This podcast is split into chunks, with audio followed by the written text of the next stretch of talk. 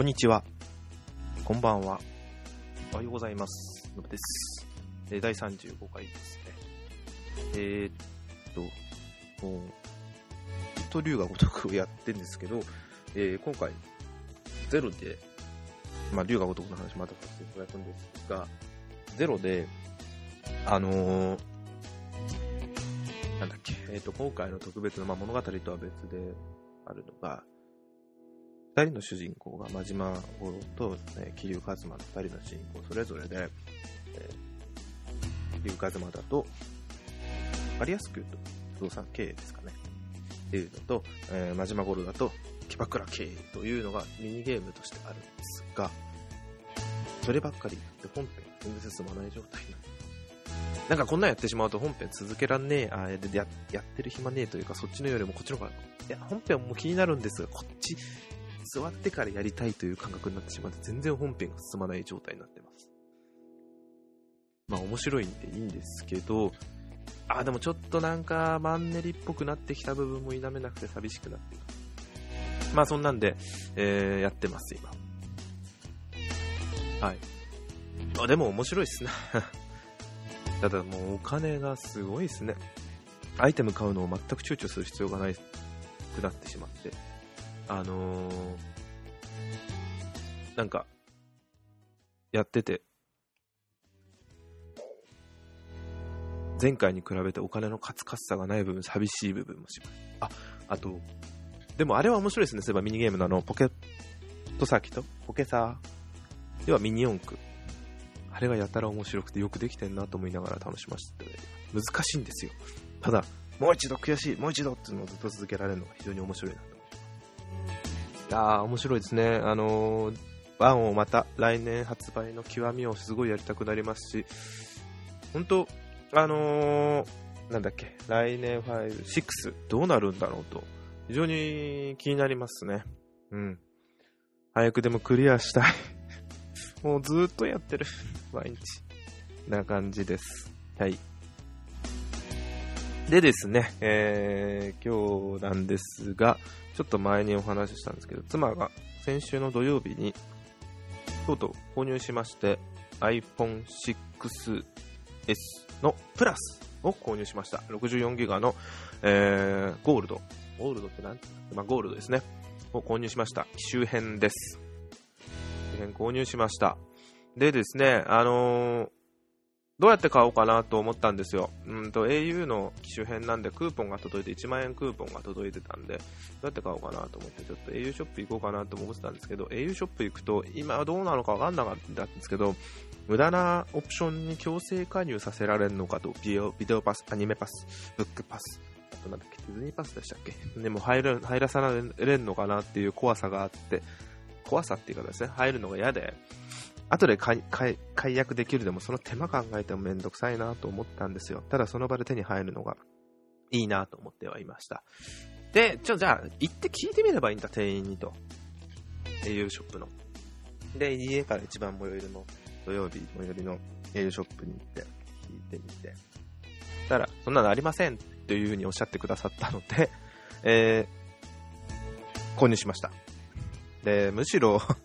もう疑いすぎて申し訳ないぐらいな感じで、どちらかというと、あのー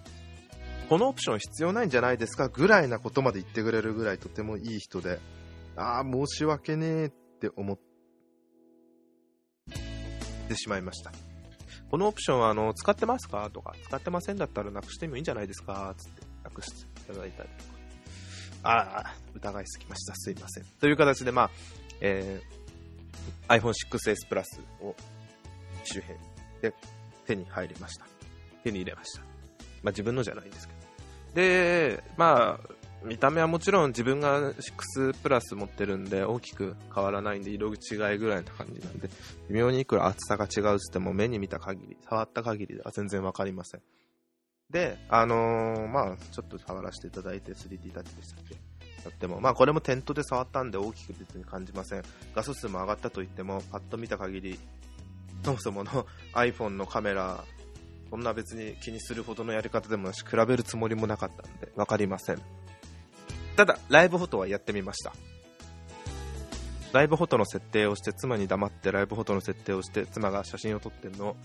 後で見させていただいたらライブフォトになって 動きがあったのは非常に面白かったです。何枚か撮ってあのを見た後にその写真を見せていただいて見せてみてライブフォトをやってみたらおーおーっつって。でもこれってあれだよねって言ってたのが興味がこれ撮る前からすでにカメラが動画を撮ってるんだよねって言ったのが面白かったです。あそうだよなそういえば。あのー、要は結局、写真を撮って、で撮って前後何秒かを動画としてやるんですよね。なんで、確か、撮った瞬間のに何秒10秒なってことなんで、その前を常にずっと写真を撮り続けてるんですよね。動画を撮り続けてるんですよね、iPhone が。で、写真を撮った瞬間にその前何秒のみを保存するってことしてるんですよね。確かにそうだよな。だこれちょっと今日思ったんですけど、まだ試してないんでわかんないんですけど、iPhone を、の写真を起動して撮るってやると、例えばじゃあ前後、前前の部分5秒、例えば5秒、写真を撮った瞬間の前の5秒の部分の動画も見れるってライブフォトがそうだとしたときに、実際にじゃあ、あのー、5秒、あ、10秒ですね、10秒にして時に、例えば iPhone を起動させた瞬間に、iPhone じゃない、iPhone の写真を起動させた瞬間に、えっと、写真を撮るとライブフォトで、前の10秒ってどうなってんですかね ?10 秒以内に。それでも10秒映ってたら、要は、写真アプリ起動させてない時でも、カメラは何かを、その常に何か撮ってるんですよね。まあ、そんなことはないと思うんですけどね。まあ、ちょっとふと思いました。本当にライブフォトってそうなんだよな。ちょっと確認してみよう。えー、っと、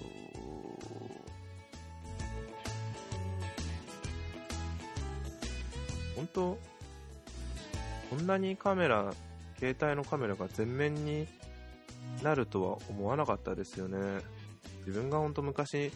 携帯持った時にはカメラがそもそもなくて途中からカメラがついたんですけど、それ自体は別に何も問題なかったんですけど、全然しょぼいカメラだったんですけど、今もう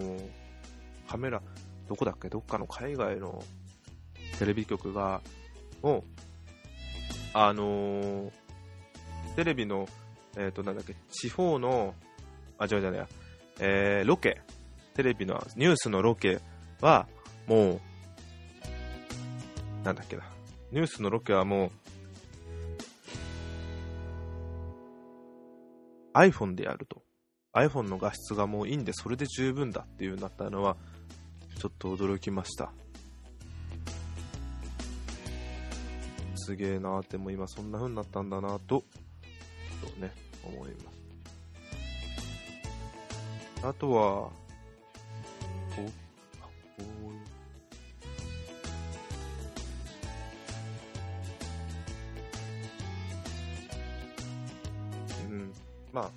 それだけ今 iPhone のカメラというか iPhone じゃなくてそのスマホのカメラ、もうすでにあの、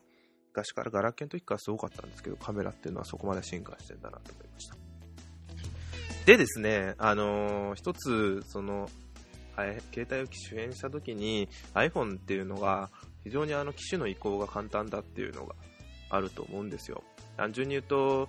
iPhone から iPhone に移動させるときに、えー、バックアップ取って、前の、えー、機種変前、えー、妻だと、妻の場合 iPhone5S だったんですけど、前が。その iPhone5S のバックアップを iTunes で取りまして、で、iPhone6 プラスに移動、iPhone6 新しい iPhone6 プラスを、に復元するという形をすれば今まで通り使えるというやり方のはずなんですが自分もそうやって前回 iPhone5 のから iPhone5 iPhone6 プラスにやった時はそうやったんですが、えー、ちょっとそれをやったつもりでいたんですが基本的に全部それでうまくいったんですよ。何も問題なく。まあ、あのパスワード入力とかもちろん Apple ID のパスワード入力とかは発生したんでそれは入力してもらったんですがただ一つだけうまくいかなかったのがありましてそれが LINE LINE なんですよ。LINE が、えっと、最初に、パスワード入力画面じゃないや、えー、まあ、移行が全部終わりました、復元終わりましたって状態になった時に、えー LINE を起動させてみたら、あのーパスワード入力してくださいと。で、メールの部分は以前からそのすでに使った ID として使っていた、えー ID じゃねえや、メールアドレス認証した時に入れたメールアドレスが入ってて、そこは変更できないんですよ。で、パスワードを入れてくださいというので、入れようとしたんですが、ちょっと何だったか忘れちゃったということで、複数回入れたんですよ。でもちょっとどれかわからないんで、じゃあちょっとパスワード変更しようと変えられたんで、変更してみたんですよね。で、変更してみて、その後もう一度、そのパスワードを変更した後で、そのパスワードを入れてみたんですが、ちょっとまあ、何回か覚えてないんですけど、複数回パスワード入力を間違えてしまったので、制限がかかってロックがかかってしまったんですね。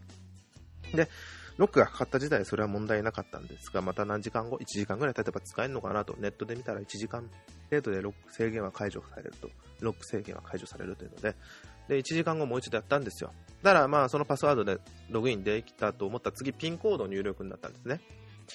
で、ピンコード入力で、じゃあ今度ピンコードさ、ピンコード忘れちゃったということで、まあでもしょうがないと思うんです。またピンコード、えー、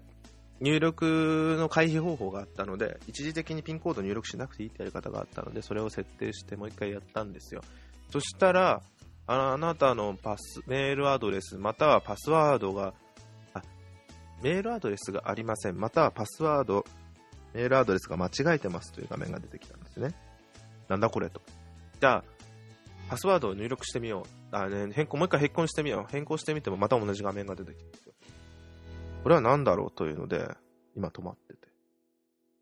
メールアドレスこれでいいよなと思いながらもメールアドレスを変更、入力すらできないんですよね。じゃあ違うメールアドレスかもと思いながらメールアドレスもできないし、他のちょっとサイトで見ると Facebook 認証してた場合、Facebook 認証で再度すればできますって書いたんですけど、そもそも画面に Facebook 認証のボタンすら表示されないんですよ。これは何だと？いう状況で今、LINE の会社に問い合わせてます。ただちょっと驚いたって言った表現悪いんですけど、LINE の会社あれなんですね、電話問い合わせはないんですね。メールだけなんですね。いや、メールで問い合わせで今してる状況なんですけど、今 LINE って結構、まあ自分はやってないんですけど、仕事で使用してる人が多くて、妻もその一人だったんですが、その影響で、まあ結局、あの、Facebook メッセンジャーとかで問い合わせ、あの、連絡取ったんでなんとかなったんですけど、そういうので、本当 LINE で済もやま済まそうとしてることが多いんで、結構それで大変そうみたいだったんですよね。で、まあ、あのーなんとかうまくやってきたんでよかったんですけど、その LINE が使えないことの大重さって結構大きいと思うんで、こういうことになると大変なはずなんですけど、それに対してなんか LINE ってなんかいまいち使いにくいなと思っちゃったんですよ。それはセキュリティの問題があるんでしょうがない部分もあるんですけど、なんで ID とパスワードだけで簡単にこんなログインできないんだろうって。結局、1アプリじゃない、1ID、1端末っていうのを本当厳重にしてるんですと思うんですよ。試しにあの今自分が使ってる LINE をの ID で、えー、Android タブレット、Xperia Z2 の方でログインできるかどうかやったんですけど、まあ、元ある方の端末、えーデータが消えちゃいますよ。要は今の iPhone の方ですね。消えちゃいますがよろしいですかってエラーが出てあ表示が出てたんですよ。本当そうなんだなと。あのパソコン用の LINE もあるんですけど、あくまで iPhone じゃなくてスマホとパソコンっていう関係なんですかね。のみっていう、1対1じゃない、1個1個のだけ。もうちょっとなんか融通が効いてもいいような気がするんですけどね、ちょっと Facebook だと、えー、もちろんタブレットからもログインできて、iPhone とか、複数 iPhone 持っててもそのそれぞれから iPhone やスマホ持っててもそれぞれから全部ログインできて、パソコンも自分、まあ2台ぐらいあるんで、うん、それぞれだからログインに Facebook ができます。なんかそういうことができないのかな、Facebook はと、ふと、思いました。まあ、厳重さは多分大切だとは思うんで、しょうがない部分もありますし、そもそも自分自身のやり方が、移行のやり方を間違えてた部分があるんで、しょうがないなと思って、今、もう一度問い合わせ中で、なんとか復帰してください。多分、復帰はできるんですよ。あのー結局今までの履歴が全部消えちゃうだけかなと思ってるんですけど、それでいいですかと妻には言ってるとこです。いやー、まさかこんなとこでぶち当たるとは思わなかったです。まあ自分がダメだったダメだった部分を棚に上げて LINE 社を否定してもしょうがない、あ非難してもしょうがないんで、そこはまた別の話なんです。ただ、あくまで希望を言ってるだけです。すいません。あ、本当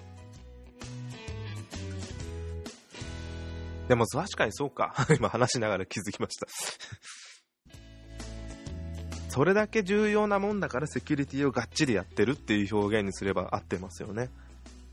LINE っていうのは、なりすましっていう問題も一時期ありましたけど、そういうことが起こり得るかもしれないから、あの、セキュリティを、どんどんセキュリティ増えてきましたもんね。ピンコードなんて前なかったですし、だからそういうのも含めてセキュリティをちゃんとしますっていうのをガッツガツにやったのかもしれませんね。ちょっとこれからは機種変する際は気をつけます。なんか他のアプリでも機種変する際はああしてくださいっていうの結構書いたんですよね。ちゃんと読まないとなと思いながら、まあ、やってみ、待って、やってます。うん、難しい。そんなんですね。はい。iPhone 6s Plus については非常にいいです。あの、見た目が何も変わってないんで、あまりワクワク感は自分見ててもないんですけど、とは言っても欲しいというか、羨ましいというのはゼロではありません。いいなぁ、いいな、やっぱ新しいものは、と思って見てます。はい。次は iPad Air 3って表現がわかんない、新しいかわかんないですけど、出ないんですかね、年内。もう年内出ないか。次それが気にし、楽しみにしてんですけどね。